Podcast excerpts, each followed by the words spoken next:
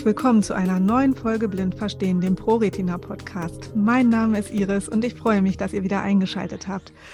Heute haben wir ein ganz interessantes Thema und auch vor allem ein ganz wichtiges Thema, denn das Thema Krebs und im speziellen Brustkrebs sollte uns alle was angehen.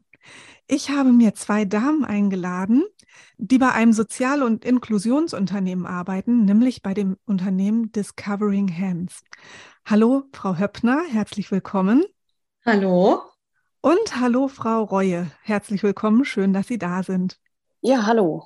Frau Höppner, mögen Sie sich einmal ganz kurz vorstellen, dass unsere Hörerinnen und Hörer wissen, wer Sie sind? Ja, gerne. Erstmal vielen herzlichen Dank für die Einladung. Ich freue mich sehr, hier zu sein. Ich bin eine der Trainerinnen an der Discovering Hands Akademie in Berlin und bilde somit medizinisch-taktile Untersucherinnen, in kurz MTU, aus. Und das ist ein ganz spannendes Berufsfeld, über das wir heute sicher noch etwas mehr hören werden und sprechen werden. Und zwar ähm, sind das blinde und sehbehinderte Menschen, die dort ausgebildet werden, um dann in der Brustkrebsfrüherkennung in Frauenarztpraxen zu arbeiten und dort mit ihrem feinen Tastsinn wirklich schon kleinste Gewebeveränderungen beim Abtasten der Brust äh, aufspüren zu können. Und des Weiteren bin ich in meiner Funktion als Trainerin auch noch dafür zuständig, ähm, ja, viel Öffentlichkeitsarbeit zu machen und diesen Beruf eben vorzustellen und auch immer wieder neue Interessentinnen für den Beruf ähm, gewinnen zu können, die dann diese Ausbildung machen wollen. Und deswegen freue ich mich natürlich auch hier die Möglichkeit zu haben, darüber zu erzählen. Sehr schön. Und Frau Reue, mögen Sie sich auch einmal kurz vorstellen? Genau, das mache ich auch sehr gerne. Also ich bin medizinisch-taktile Untersucherin ähm, seit Anfang 2011. Ähm, ja, in, im Frühjahr 2010 habe ich die, diese medizinische Qualifikation zur MTU ähm, durchlaufen sozusagen und bin jetzt, bin seitdem äh, sehr gerne und äh, sehr engagiert und sehr erfolgreich äh, tätig in äh, mehreren Frauenarztpraxen ja, bin da ganz fleißig, bin äh, da gerne ähm, viel unterwegs dafür. Also die Aufgabe erfüllt mich und ähm, ist sehr, sehr sinnvoll und ja, das äh, bringt den äh, Patientinnen sehr, sehr viel. Es ist eine sehr gute ähm, Präventionsuntersuchung und ähm, ja, ergänzt die äh, übrigen Untersuchungsverfahren an der Brust. Frau Höppner, jetzt haben Sie gerade schon dieses dieses schöne, diese schöne Abkürzung genutzt, MTU. Ich breche mir immer fast die Zunge. Medizinisch-taktile Untersucherin. Richtig. genau. Vielleicht können wir da einmal drauf eingehen. Wie kann man medizinisch-taktile Untersucherin werden? Ja, also die Grundvoraussetzung ist ähm, tatsächlich, dass man eine starke Seheinschränkung hat oder tatsächlich auch ähm, gar nicht sehen kann. Und das ist halt hier wirklich das Potenzial, das genutzt wird, wenn eben der Tastsinn dann geschärft wird, weil der Sehsinn entweder nicht vorhanden ist oder eben einer starken Einschränkung unterlegen ist. Das ist das, was sich Discovering Hands sozusagen auch zunutze gemacht hat und ähm, diese Ausbildung und diesen Beruf an sich entwickelt hat. Also die Blindheit oder Sehbehinderung steht hier im Vordergrund. Man sollte ein Mensch sein, der gerne kommuniziert, der ein gutes Einfühlungsvermögen äh, in die Patientinnen eben auch mitbringt. Es werden ja auch Anamnesegespräche ähm, geführt mit den Patientinnen, um erstmal ein Bild aufzubauen, welche Brustkrebsrisiken liegen denn hier vor, auch familiär, nicht nur ganz äh, in der Person. Und ähm, insofern ist das eine Voraussetzung, um MTU zu werden, dass man eben auch gute kommunikative Fähigkeiten hat. Man sollte eine sehr gute, einen sehr guten Umgang mit dem PC auch haben, da ja auch in der Weiterbildung dann viele medizinische Inhalte vermittelt werden, die man natürlich sich dann auch notieren muss, wo man Skripte lesen muss, wo man auch mal im Internet was selber recherchieren muss für einen Vortrag und so weiter. Und auch im Team natürlich miteinander in Lerngruppen dann auch Dinge zu erarbeiten. Ja, und der Weg dahin ist eben, wenn man erstmal so diese Grund, grundlegenden Voraussetzungen äh, mitbringt, dass man sich einfach bei Discovering Hands melden kann vorwiegend ähm, eben auch bei mir direkt. Äh, das kann man machen ähm, per E-Mail, einfach über die Adresse mtu at discovering-hands.de. Es gibt auch eine Telefonnummer, unter der man sich melden kann. Die kann man auch gerne dann ähm, am Ende vielleicht nochmal ansagen. Und dann führen wir erstmal ein Gespräch miteinander. Dann finden wir erstmal heraus, was sind vielleicht bisherige berufliche Erfahrungen, wie genau ähm, wirkt sich auch die Seheinschränkung aus, wo steht der Mensch, der sich da eben gerade meldet, erstmal so im Leben. Und ja, dann beginnt eben dieser Bewerbungsprozess. Dann steht natürlich auch an, dass wir hier in Berlin eine Eignungserprobung durchführen wo Interessierte eben auch zu uns kommen können, um die Akademie kennenzulernen, um uns Trainerinnen kennenzulernen, um die Ausbildungsinhalte noch ähm, mehr kennenlernen zu können, als man das eben nur jetzt im Gespräch vermitteln kann um gewisse Übungen auch durchzuführen und um zu sehen, welche Tätigkeiten halt zu diesem Beruf gehören. Und gleichzeitig ist es eben für uns auch Ne, das heißt ja auch Eignungserprobung äh, für uns Trainerinnen halt einen Einblick zu gewinnen, ist diejenige Person denn dafür geeignet und ähm, kann eben dann an dieser Weiterbildung teilnehmen, um dann später in den Beruf überzugehen. Also der Weg ist eigentlich immer sehr individuell über ein persönliches Beratungsgespräch erstmal. Man kann sich aber natürlich grundlegend auch ähm, auf unserer Webseite schon mal vorinformieren, discovering-hands.de. Da gibt es auch sehr viele Infos schon mal zum Ausbildungsgang. Also diese Erprobung ist sozusagen eine Erprobung auf beiden Seiten. Die Interessentin Richtig. Werden eigentlich, werden eigentlich nur Frauen bei Ihnen ausgebildet oder können sich auch Männer ausbilden lassen? Wir haben tatsächlich bisher nur Frauen ausgebildet. Es ist ja doch ein sehr weibliches Metier und es ist so, dass wir immer mal wieder auch Anfragen bekommen haben von Männern. Es kam aber letzten Endes nie so weit, dass sich jemand dann tatsächlich auch dazu entschlossen hat, die Ausbildung zu machen.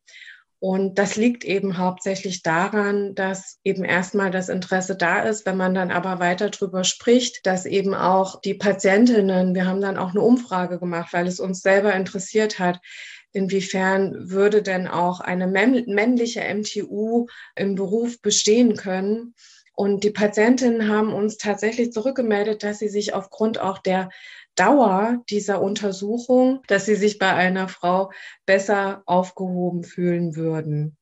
Und insofern, dass der MTU-Beruf ja auch ein Beruf ist, der ohne eine zusätzliche Assistenz ganz unabhängig ähm, ausgeführt werden soll, natürlich eben in einer ähm, gynäkologischen Praxis. Das heißt, es ver, äh, erfolgt immer nur in Zusammenarbeit mit einem Arzt oder einer Ärztin. Aber nichtsdestotrotz ist eine MTU ja in einem gesonderten Untersuchungsraum, ja, und arbeitet eben erstmal mhm. völlig unabhängig und führt diese Abtastung durch. Und diese dauert eben je nach Größe des Brustgewebes von 30, 40 Minuten bis hin zu 60 Minuten. Und das mhm. ist eben doch eine sehr lange Zeit, die man sehr intim miteinander verbringt. Und der Einwand kommt dann immer, ja, aber es gibt doch auch so viele männliche Gynäkologen, da gehen doch die Frauen auch hin. Ja, aber das ist eben eine kürzere Zeit, die man dann dort verbringt. Und es ist zusätzlich auch für jeden Gynäkologen ja gewährleistet, dass eine weibliche Assistentin mit im Raum ist dass einfach eben auch dieses Vertrauensverhältnis ähm, gegeben ist.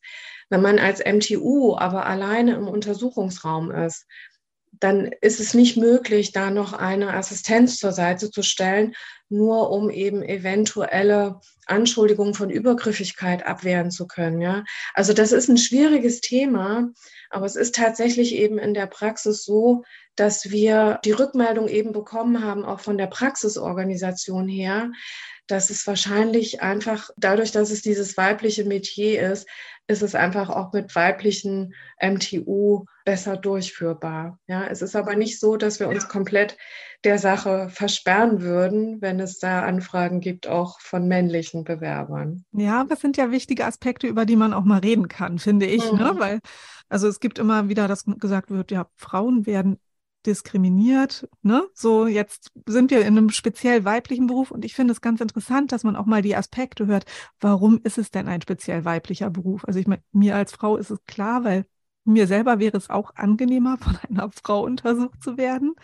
Ja, aber ich finde diese Aspekte und ich finde äh, ganz interessant und ich finde es aber auch ganz interessant, dass sie tatsächlich Umfragen dazu gemacht haben. Also es finde ja. ich Finde ich schon gut. Aber jetzt kommen wir nochmal zu dieser Erprobungswoche. Es ist eine Erprobung von beiden Seiten aus. Also Sie gucken, würde das passen? Passt derjenige von der ganzen Struktur her? Wie, wie ist er so, so beschaffen? Passt es taktil? Passt es vom Mentalen her? Weil es ist ja auch naja, wir reden von, von Krebserkrankungen. Also es ist eine Vorsorgeuntersuchung, aber es kann mhm. ja auch sein, dass Frauen kommen, die schon Brustkrebs hatten. Und mhm. ne, ich denke, da muss man ja schon mental auch ziemlich gestärkt sein, oder, Frau Roje? Das ist richtig, äh, genau. Also ähm, ja, wir haben, da kann ich ja auch aus Erfahrung sprechen. Ähm, wir arbeiten präventiv ähm, in der Früherkennung und aber auch, äh, wie Sie schon gesagt haben, kommen auch Patientinnen zu uns, die schon an einem Mammakarzinom erkrankt waren da ist es einfach wichtig, mit hoher Empathie dabei zu sein und auch ähm, ja damit gut umgehen zu können mit solchen Situationen. Ja, das ist ganz wichtig, dass man da äh, selber ja gestärkt ist mental und einfach mit den Situationen richtig umzugehen weiß. Ja, also vielleicht auch noch mal zum äh, Assessment. Das ist natürlich ein Punkt, wo wir auch drauf schauen. Aber wie Sie sagten, es ist von beiden Seiten einfach auch, äh, es ist von beiden Seiten einfach auch ein Ausprobieren und ein Kennenlernen. Kann ich mir das wirklich vorstellen? Ja, es passiert jetzt nicht in aller Regelmäßigkeit, aber doch ähm, hin und wieder dass eben tatsächlich da eben auch Frauen in die Praxen kommen, die mit einer gewissen Angst auch kommen, ja, weil sie eben schon mal betroffen waren. Und ähm, das sind aber auch natürlich Unterrichtsinhalte, die in die MTU-Ausbildung mit einfließen. Ne? Wie kann ich da auch entsprechend kommunikativ zur Seite stehen? Wo sind auch die Grenzen? Was kann ich als MTU leisten? Was habe ich aber auch dem Arzt weiterzugeben? Ja, eine MTU kann ja zum Beispiel auch nie eine Diagnose stellen. Sie macht die Tastbefundung und gibt das weiter an den Arzt, die Ärztin. Also insofern ist sie da jetzt auch nicht in der Verantwortung, eine, ich sag mal, eher nicht so schöne Nachricht überbringen zu müssen. Ja, das macht letzten Endes immer der Arzt, die Ärztin. Das ist dann für viele MTU-Bewerberinnen auch oft schon eine Erleichterung. Ja, aber nichtsdestotrotz haben sie diesen unglaublich wichtigen und hohen Stellenwert. Denn durch diesen feinen Tastsinn, der ja auch in der, in der äh, Ausbildungszeit noch weiter trainiert wird, und zusätzlich ja auch die Methodik, die noch hinter der taktilen Brustuntersuchung steht, haben wir wirklich Ergebnisse, dass die MTUs als Tastspezialistinnen eben 30 Prozent mehr und bis zu 50 Prozent kleinere Gewebeveränderungen ertasten können als der Arzt oder die Ärztin bei der gynäkologischen Routineuntersuchung. Ja, das ist natürlich eine Sache, dass die MTU sich viel mehr Zeit nehmen kann. Es ist zusätzlich eben dieser erhöhte Tastsinn und die Methodik, mit der gearbeitet wird. Ja, und das ist eben was, dass man ähm, natürlich innerhalb so einer äh, dreitägigen Eignungserprobung dann auch nochmal den Bewerberinnen gut erklären kann und auch zeigen kann. Wir haben dann natürlich auch Torsen, also Puppen, an denen auch schon mal geübt werden kann. Wie läuft denn dann diese Untersuchungsmethode halt so ab? Und wir sehen dabei ja auch schon, wie ist die Fingerfertigkeit, ja? Zum Beispiel werden eben, um die Patientin zu untersuchen, erstmal die, ähm, die Brust wird in Untersuchungszonen eingeteilt, in dem haptisch markierte ähm, Streifen auf die Brust aufgeklebt werden. Und allein dafür braucht es schon eine gewisse Handhabe und auch ähm, eine Orientierungsfähigkeit am Körper. Ja, und das sind so Übungen, die können wir uns dann eben tatsächlich bei so einer Eignungserprobung anschauen. Und die Teilnehmerin selber kann auch sich einen Eindruck machen, wie geduldig bin ich hierbei? Kann ich das lernen? Kann ich das vielleicht schon aus dem FF? Bin ich da sehr talentiert oder wer, wo werde ich vielleicht auch meine Herausforderungen haben und möchte ich diese annehmen? Ja, also wir versuchen da wirklich so ein Potpourri verschiedener Aufgaben und Tätigkeiten, äh, um die es dann später im MTU-Beruf geht, da abzubilden und somit eben von beiden Seiten einen guten Eindruck voneinander zu bekommen. Sehr schön. Jetzt haben beide Seiten einen guten Eindruck bekommen und die Bewerberin fängt an. Ähm, wie lange dauert dann die Ausbildung? Also die Ausbildung teilt sich ein in eine ähm, Präsenzunterrichtszeit und in ein Praktikum. Und diese Präsenzunterrichtszeit hier in Berlin beträgt sechs bis sieben Monate das ist etwas unterschiedlich, je nachdem, welches Kursformat ich gerade äh, besuche. Wir haben zwei verschiedene. Das eine sind die ähm, Reha gefördert. Das heißt also, diese werden von ähm, der Deutschen Rentenversicherung oder der Agentur für Arbeit als berufliche Reha-Maßnahme finanziert. Ja, da stellt man einen Antrag auf Teilhabe und äh, bekommt dann ähm, die Finanzierung. Diese Kurse laufen eben so, dass man wirklich dann diese sechs Monate komplett in Berlin verbringt, an der Discovering Hands Akademie. Übrigens in Zusammenarbeit mit unserem Kooperationspartner, das ist das Seeförderzentrum Berlin, das SFZ. Das kennen vielleicht auch einige. Und dann geht man anschließend in ein dreimonatiges Praktikum und zwar möglichst äh, heimatortnah. Mhm. Ja, dafür sorgt dann eben auch Discovering Hands, dass dann da, wo die ähm, spätere MTU oder die MTU in Ausbildung herkommt, dass dann in diesem Umfeld auch Frauenarztpraxen angesprochen werden und angeworben werden, dass sie dann dort auch ihren Einsatzort findet. Das zweite Kursformat haben wir vor ein paar Jahren ins Leben rufen können, da wir äh, immer wieder auch Fördergeber haben, die uns auch Stipendien zur Verfügung stellen. Also Menschen, die einfach diese Idee des Covering Hands und die Ausbildung blinder und sehbehinderter Menschen so toll fanden und auch diese, diesen Einsatz äh, in der Brustkrebsfrüherkennung, was ja einfach auch so ein wichtiges Thema ist, die gesagt haben, wow, toll, das möchten wir fördern und wir wollen auch ähm, Leuten die Chance geben, die jetzt vielleicht nicht über einen Antrag auf Teilhabe da eine Finanzierung bekommen oder die aus anderen Gründen vielleicht nicht dauerhaft in Berlin am Kurs teilnehmen können. Und somit haben wir ein zweites Kursformat entwickelt, bei dem man dann über sieben Monate diesen Theorie- und Praxisunterricht wahrnimmt. Aber davon ist nur knapp die Hälfte Präsenzunterricht in Berlin.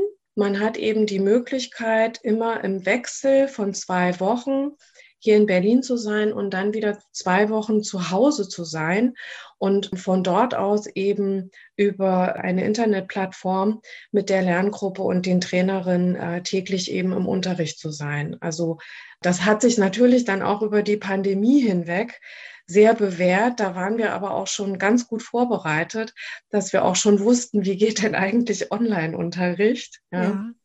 Und gerade mit den theoretischen Themen kann man das halt ganz gut machen.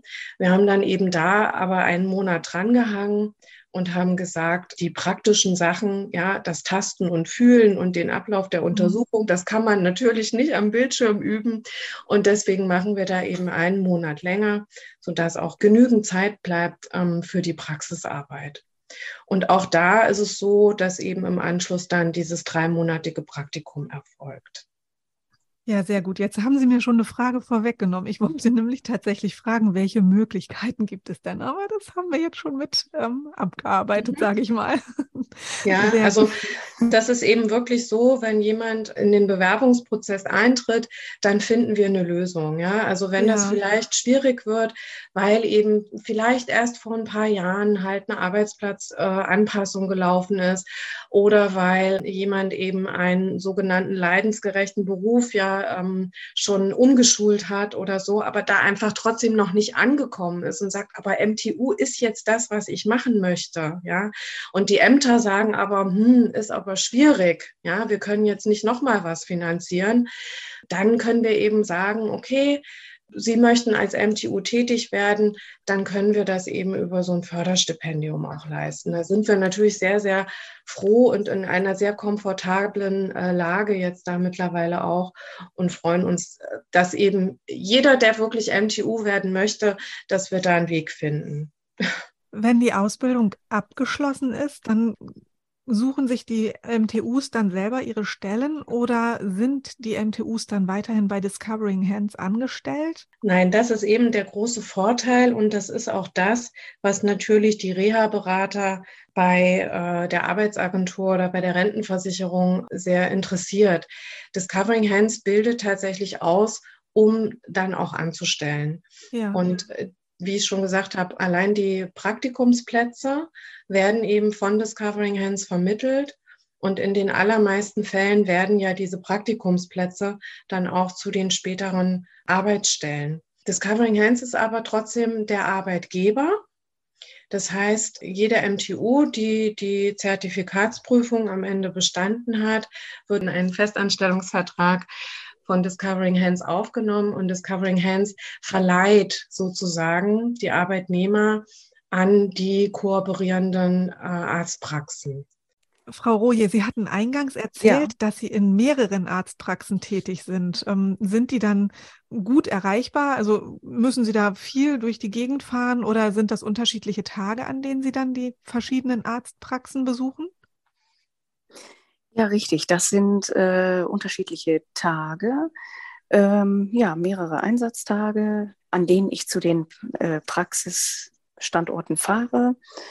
Ja, ich hab, bin an verschiedenen Einsatzorten in, in Dortmund in, ja, und auch in Köln. Und ja, es kommt ja demnächst noch was Neues mit dazu. Da werde ich dann auch in, einem, in einer Klinik äh, mit tätig sein ja, das ist ähm, so mein Bereich, den ich aktuell mache. Mhm. Aber ich bin ja auch, äh, ich mache ja drumherum auch noch viel. Ähm, das, das ist, ist dann ja alles zusätzlich. Also das war ganz äh, passend tatsächlich mit diesen BGM-Maßnahmen, also mit der betrieblichen Gesundheitsvorsorge.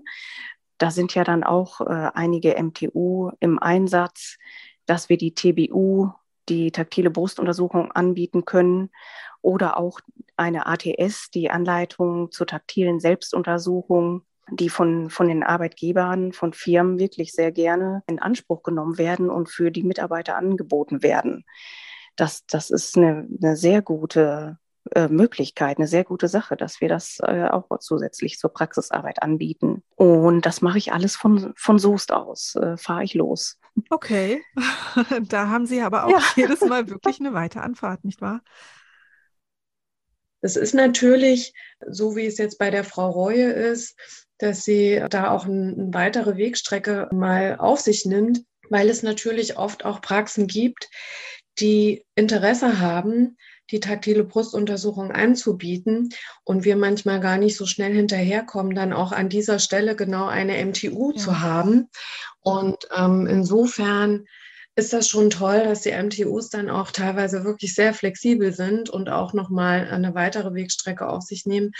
Aber in der Regel ist es so, dass eben möglichst wohnortnah das erreichbar sein sollte. Ja, ne? also kann es sein, wenn ich jetzt ähm, ich habe auf ihrer Homepage mal geguckt, wenn ich da auf den Praxisfinder gehe. Ich wohne zwischen Bremen und Oldenburg, gebe meine Postleitzahl ein und finde drei Stellen, wo taktile Brustuntersuchungen angeboten werden. Dann kann es sein, dass es immer ein und dieselbe MTU ist, die diese durchführt. Oh, das könnte durchaus sein, ja, weil die tatsächlich eben in einem gewissen Umfeld, nicht alle so weiträumig wie die Frau Reue, aber ähm, tatsächlich eben in einigen ähm, Praxen tätig sind. Das kann durchaus sein, ja. ja. Ich habe nämlich aus Spaß mal geguckt, bei mir in der Nähe gibt es nämlich drei Stellen.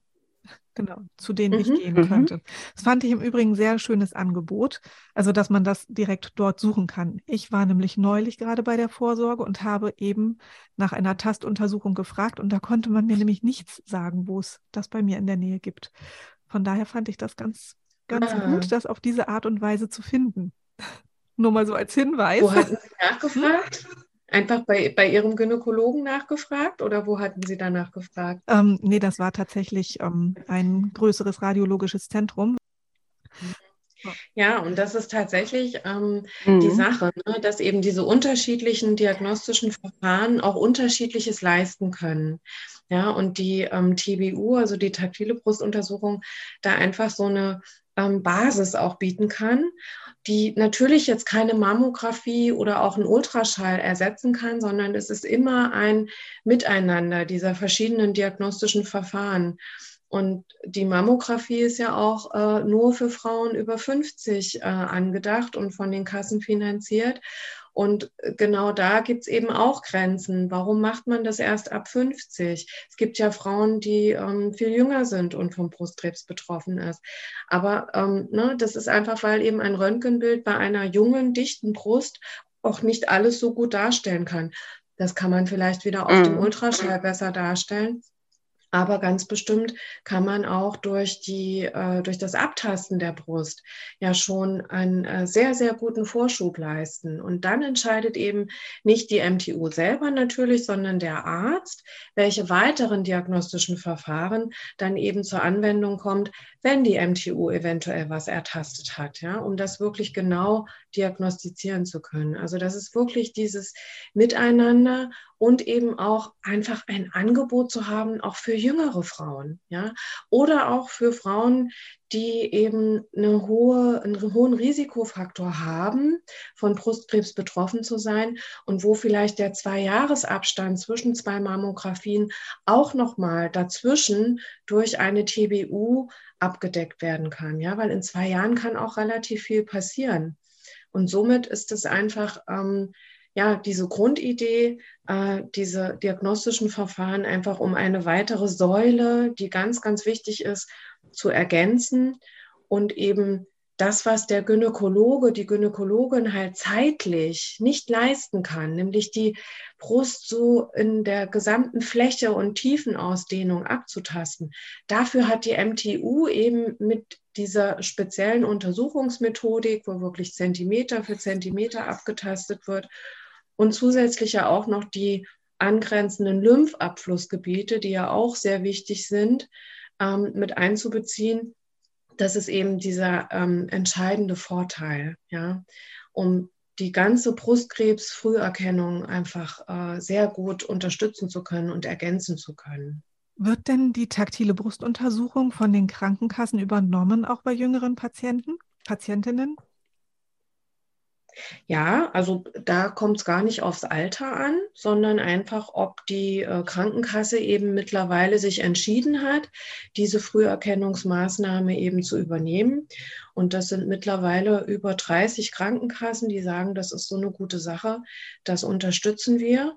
Und ansonsten kann man es eben als Igelleistung in Anspruch nehmen und zahlt dann eben für diese Stunde, die sich die MTU da ausführlich Zeit nimmt für die Brustgesundheit, so um und bei 60 Euro. Das ist immer ein bisschen unterschiedlich bei den äh, einzelnen Praxen, aber das ist tatsächlich eben eine Investition dann auch in ähm, die Gesundheit, ja. ja, ähnlich wie bei einer Massage äh, ist das äh, letzten Endes ja etwas, wo ich hoffentlich dann auch mit einem guten Gefühl rausgehen kann. Ja, oder man kann es auch vergleichen mit der Zahnreinigung, kostet auch ungefähr oder kostet mehr. Ja, und wenn ich ansonsten eben keine Abdeckung habe, weil ich noch nicht in das Screening-Alter äh, hineinfalle, äh, dann ist das auch eine Möglichkeit. Aber wie gesagt, wir haben die, ähm, ich glaube, 33 Krankenkassen sind es jetzt mittlerweile. Das ist ja schon eine Menge. Die zahlen und auch von allen ähm, privaten Krankenkassen wird es erstattet. Ja. Und ich finde, es ist ein ganz tolles Angebot, sage ich mal, ne? weil wenn man sich jetzt überlegt, also jede Frau war ja. ja schon mal beim Frauenarzt hoffentlich und die Brustuntersuchung geht ja doch immer sehr schnell. Kaum hat sie angefangen, ist sie eigentlich schon, sage ich jetzt mal aus meiner Erfahrung, schon vorbei.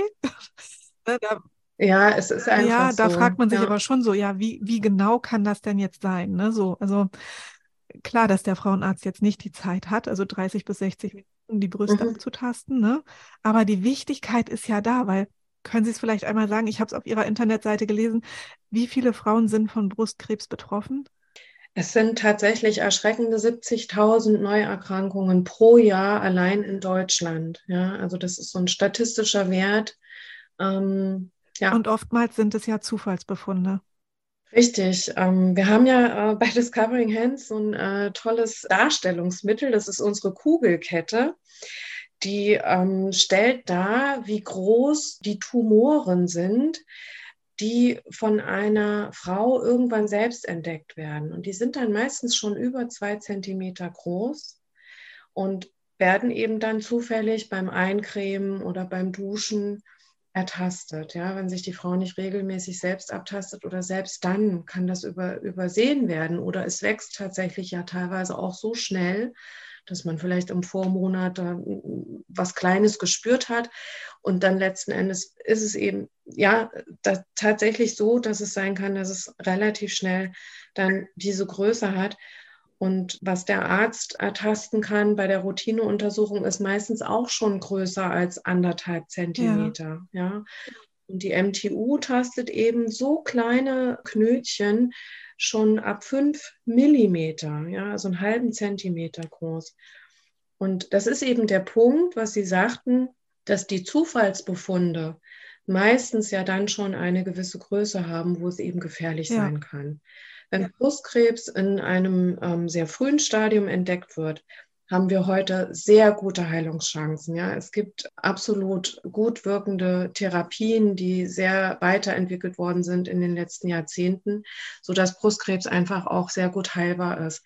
Das Gefährliche am Brustkrebs ist eben tatsächlich das schnelle Voranschreiten und die Metastasierung im Körper, also dass Tochtergeschwulste ausgebildet werden und dann auch andere Regionen des Körpers schon betroffen sind, weil über das Lymphsystem und deswegen werden ja eben auch die äh, Lymphknoten um die Brust herum mit abgetastet, weil das Lymphsystem ja dafür sorgt, dass bösartige Zellen auch in den Körper gelangen.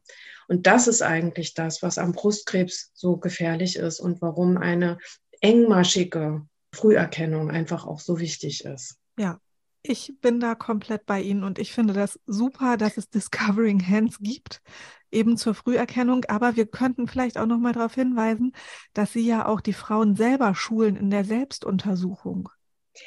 Ja, das hat ja Frau ähm, äh, Reue eben auch schon angesprochen, dass es noch weitere Felder gibt, in denen dann auch die MTU tätig wird. Das ist eine zusätzliche Fortbildung, die eine MTU nach einiger Berufserfahrung dann machen kann, dass sie eben auch anbieten kann, die Patientinnen zu schulen, wie man sich monatlich systematisch auch selbst abtastet. Ja, und das ist natürlich auch eine weitere sehr wichtige Säule der Früherkennung, dass Frauen einfach auch durch den Besuch bei einer MTU selber auch ihr Bewusstsein für die eigene Brust, für das, was sie da eigentlich erspüren, entwickeln können und auch ein anderes Bewusstsein zum Thema Brustgesundheit erstmal entwickeln. Ja, viele wissen ja gar nicht so genau, was das eigentlich bedeutet, bis sie halt dann betroffen sind. Ne? Dann entwickelt sich meistens das Bewusstsein. Aber unser Ansinnen ist ja einfach auch von frühestem Alter an Frauen darauf hinzuweisen, wie wichtig Brustkrebsfrüherkennung ist und einfach auch ein eigenes gutes Bewusstsein für sich selbst und eben diesen sehr weiblichen Körperteil auch zu entwickeln. Da spielt die MTU natürlich auch eine entscheidende Rolle. Ja. ja. Frau Reue, können Sie uns denn vielleicht noch mal ein bisschen aus der Praxis berichten? Was sind denn so Ihre Erfahrungen? Haben sich bei Ihnen Patientinnen noch mal zurückgemeldet oder haben Sie Rückmeldungen bekommen, dass Sie Befunde ertastet haben? Und wie ist es dann mit den Patientinnen weitergegangen? Haben Sie da im Nachhinein vielleicht auch noch Kontakt zu einigen? Also die Rückmeldung, die habe ich auch immer dann äh, möglichst zeitnah bekommen. Und wir sind ja grundsätzlich für die ja, Befunderhebung erstmal zuständig. Und dann habe ich ähm, die Veränderung, die ich ertastet habe, äh, wo ich dann doch auch schon eine Ahnung im Hinterkopf hatte, dass das ein suspekter Befund sein kann, habe ich das an äh, die äh, diensthabende Ärztin übermittelt, die dann die Diagnostik im Anschluss äh, gemacht hat. Und dann habe ich äh, ja, ich sag mal, als es dann feststand, äh, die, die Rückmeldung bekommen, wenn es sich dann tatsächlich um ein, also um Brustkrebs gehandelt hat. Und ja, die Patienten kommen dann auch ähm, in der Regel dann ja nach ihren Behandlungen dann weiterhin wieder zur äh, taktilen Brustuntersuchung. Mhm. Also das, das machen einige und das sind, äh, sind dann ja weiterhin Stammpatientinnen und somit bekomme ich auch tatsächlich ja quasi den Verlauf dann mit. Ne? Die, da wird mir dann ja von berichtet und ja, das ist, ist dann sehr, ja, äh, sehr nah und sehr, ähm, ja, da wird dann auch drüber gesprochen. Ja, bietet Ihnen Discovering Hands denn dann in dem, in solchen Fällen auch Supervision an? Weil, also ich stelle mir das schon belastend vor. Also wir reden von einer Krebserkrankung, wir reden davon, dass betroffene Frauen auch wiederkommen. Und die, mhm. also ich würde jetzt schätzen, ich war jetzt selber noch nicht bei so einer Untersuchung, aber 30 bis 60 Minuten, ich glaube, da erzählen die doch bestimmt auch einiges, die Patientinnen, oder? Ja, also das ist definitiv so. Ja, also ich habe jetzt schon einiges auch an Erfahrung gesammelt und Erfahrungswerten und weiß damit umzugehen, aber ich finde das natürlich auch sehr wichtig und das ist auch so, äh, wie Sie gerade erfragt haben. Wir haben auch Supervisionen, äh, wo wir uns dann auch fachlich austauschen können und ähm, professionellen Rat oder auch nochmal Tipps bekommen, einen Austausch bekommen und äh, das finde ich sehr, sehr wichtig. Ne? So quasi auch sowas wie ein psychologisches Coaching. Aber also, wie gesagt, ich kann dann sehr gut umgehen mit. Das ist jetzt nicht so, dass, dass man da sowas mit nach Hause nimmt und da nicht mit umzugehen weiß. Das äh, kann ich ganz gut handeln, denke ich ja, mit Empathie bin ich dabei und höre auch aktiv den Patienten zu, gebe auch äh, gerne den Patientinnen Rat und immer viel Gutes, viel Positives mit auf den Weg. Ähm, genau, ja, und das wird so angenehm wie, wie es möglich ist gestaltet, aber auch immer entspannter Atmosphäre. Und es geht ja äh, drumherum, aber auch immer mal auch um andere Dinge, genau. Es geht dann ja auch nicht immer nur um die Erkrankung, ne? aber so, dass es immer passend zur Situation sich darstellt. Also es gibt ein MTU-Forum. Das ist ein Verein, der sich zusätzlich gegründet hat, in dem sich die MTUs untereinander austauschen können und wo auch ähm, gewisse Fortbildungsinhalte vermittelt werden. Und dann gibt es auch ein MTU-Treffen einmal im Jahr, wo das wirklich initiiert wird, dass alle MTUs da auch die Möglichkeit haben, sich auszutauschen. Ja, also man kann Mitglied in diesem Verein werden, muss man aber nicht.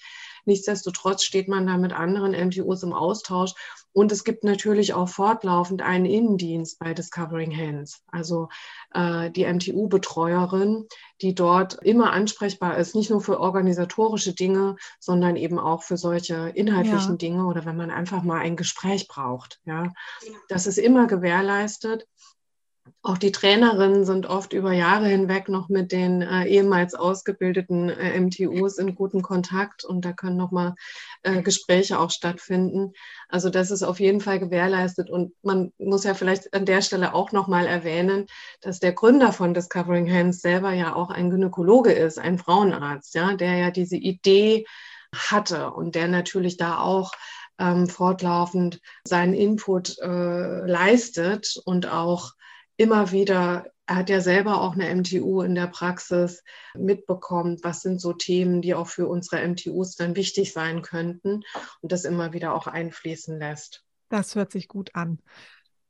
Ja, dann würde ich sagen, sind wir jetzt schon ein bisschen fortgeschritten in der Zeit und sind damit bei unseren fünf Fragen angekommen. Die würde ich jetzt einmal stellen und würde Sie zwei bitten, kurz und knapp auf meine Fragen zu antworten.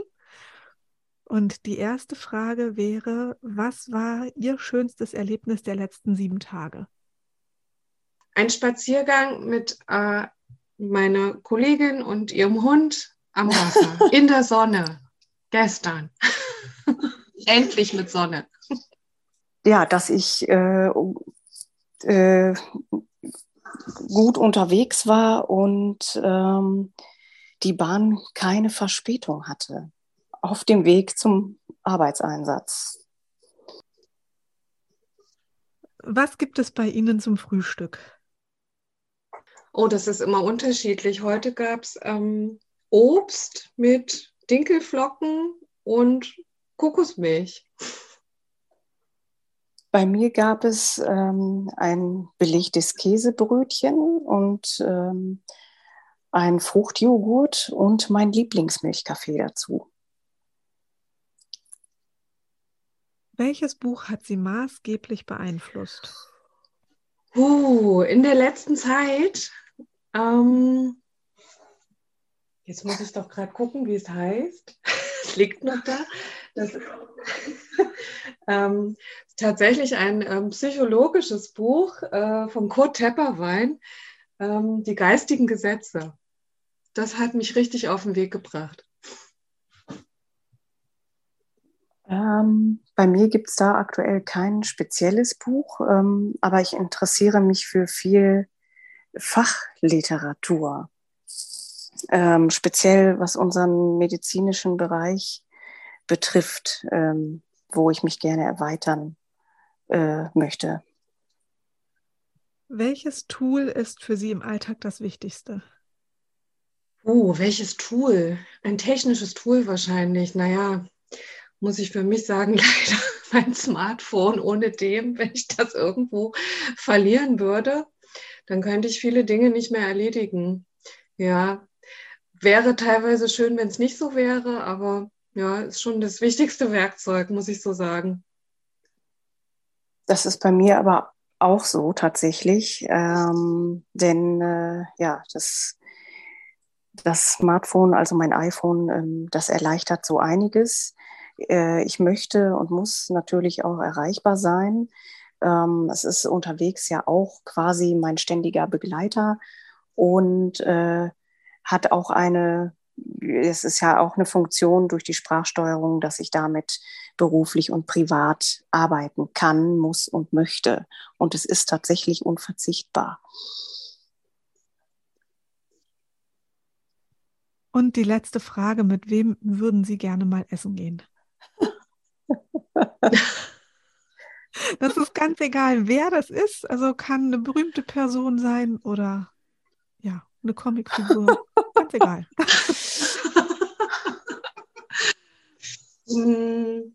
Auch vielleicht mit dem Autor von dem Buch, das ich gerade genannt habe, mit dem Kurt Tepperwein, doch mit dem würde ich gerne mal essen gehen. ist schon ein älterer Herr. Oder mit dem Dalai Lama. Und Frau Roje, mit wem würden Sie gerne mal ja. essen gehen? Das ist eine sehr gute Frage. ähm, ja, ich gehe ja gerne sonst mit äh, Freunden oder Familie essen oder mit Kollegen. Aber das sind doch auch schon viele wertvolle Personen, finde ich. Ja, also das mache ich äh, tatsächlich auch mit, äh, mit diesen Personen im Wechsel.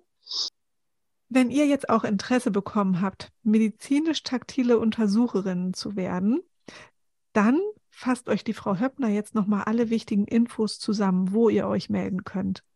Also unser nächster Kursstart ist tatsächlich jetzt schon im April 2023. Das ist ein stipendiengeförderter Kurs. Wir haben noch ein oder zwei Plätze frei.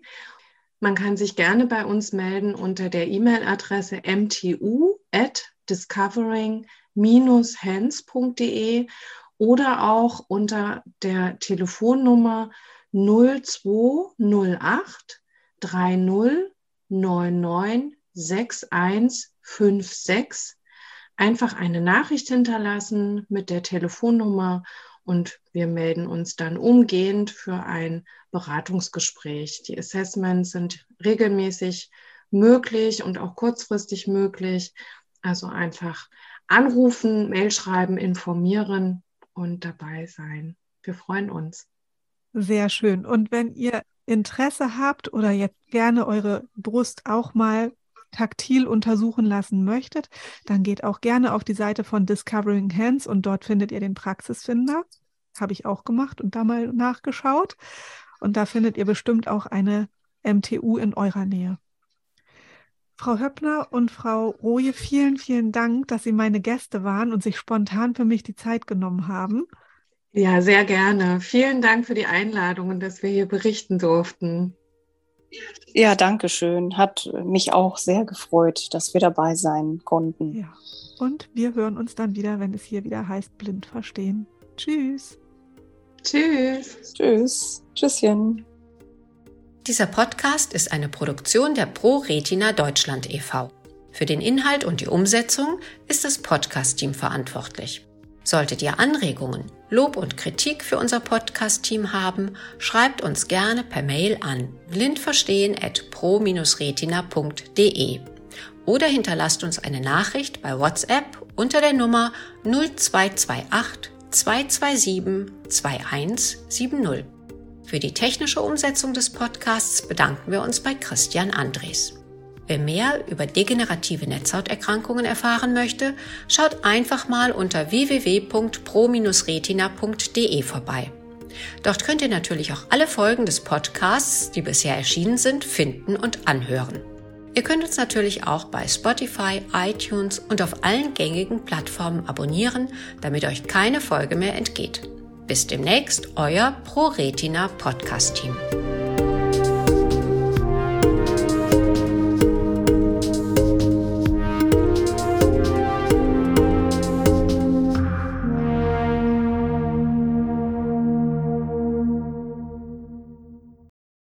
Vielen Dank fürs Zuhören bei einer weiteren Folge des Podcasts Blind Verstehen.